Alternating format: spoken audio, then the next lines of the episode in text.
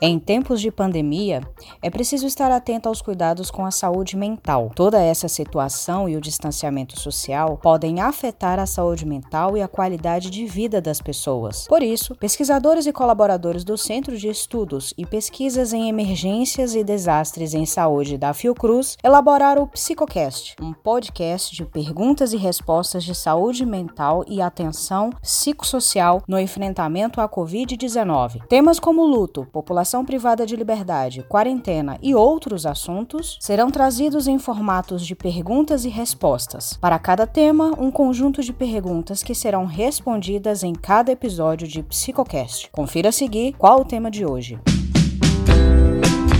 Olá, pessoal. O tema de hoje é quarentena.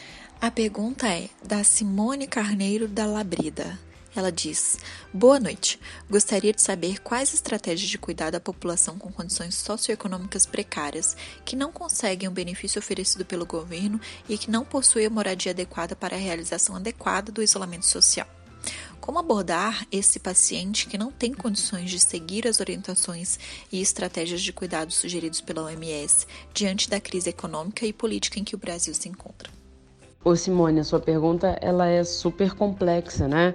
Como é que a gente fala em isolamento domiciliar para quem não tem casa? Né?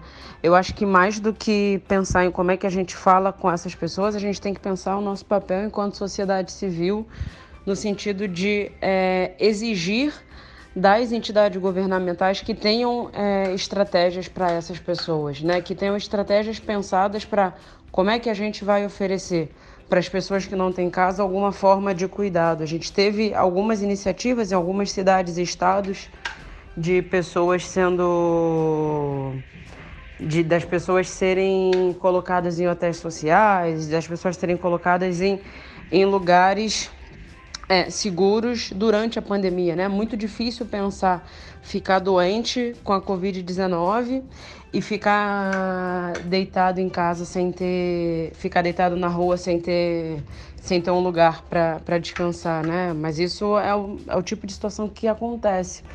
Então, acho que é muito nesse sentido da gente se pensar enquanto sociedade civil, quanto que a gente pode pressionar e quem que a gente pode pressionar. E também pensar, bom, quais são as estratégias mais razoáveis, né? Não adianta eu pensar em cesta básica para quem não tem fogão, então eu tenho que pensar em como é que a gente se organiza para oferecer quentinha, para oferecer comida feita. É, não adianta nada eu, eu levar sabão para as pessoas, porque as pessoas não têm água para lavar a mão com água e sabão. Então, quais são as estratégias? Será que tem escolas próximas? Será que tem banheiros públicos em que as pessoas podem usar? Perto da onde as pessoas ficam, né? Para que as pessoas possam acessar a, a torneira, possam acessar a água. Acho que tudo isso é muito importante e acaba que não são exercícios que a gente faz porque a gente não tem o hábito de pensar nessas pessoas. Essas pessoas são as pessoas mais invisibilizadas no processo, né? Então acho que isso também seria extremamente importante. E aí tem uma série de orientações no no manual que a gente fez, a gente que eu digo, a, o grupo de trabalho de saúde da população negra da Sociedade Brasileira de Medicina de Família e Comunidade, em conjunto com a Associação Estadual de Medicina de Família e Comunidade do, do Rio de Janeiro, a gente fez um manual de orientações para favelas e periferias. Né, para as pessoas que vão continuar trabalhando, para as pessoas que não vão ter acesso à água de uma maneira muito fácil, para as pessoas que precisam dar conta de ter quatro, cinco crianças em casa num espaço muito curto. O que, que maneiras de lidar né, com essa dinâmica toda da pandemia? Eu acho que é um material interessante que vale a pena. Ele está bem é, é, fácil de, de entender, ele está bastante ilustrado também, então acho que é um material interessante que pode ser usado.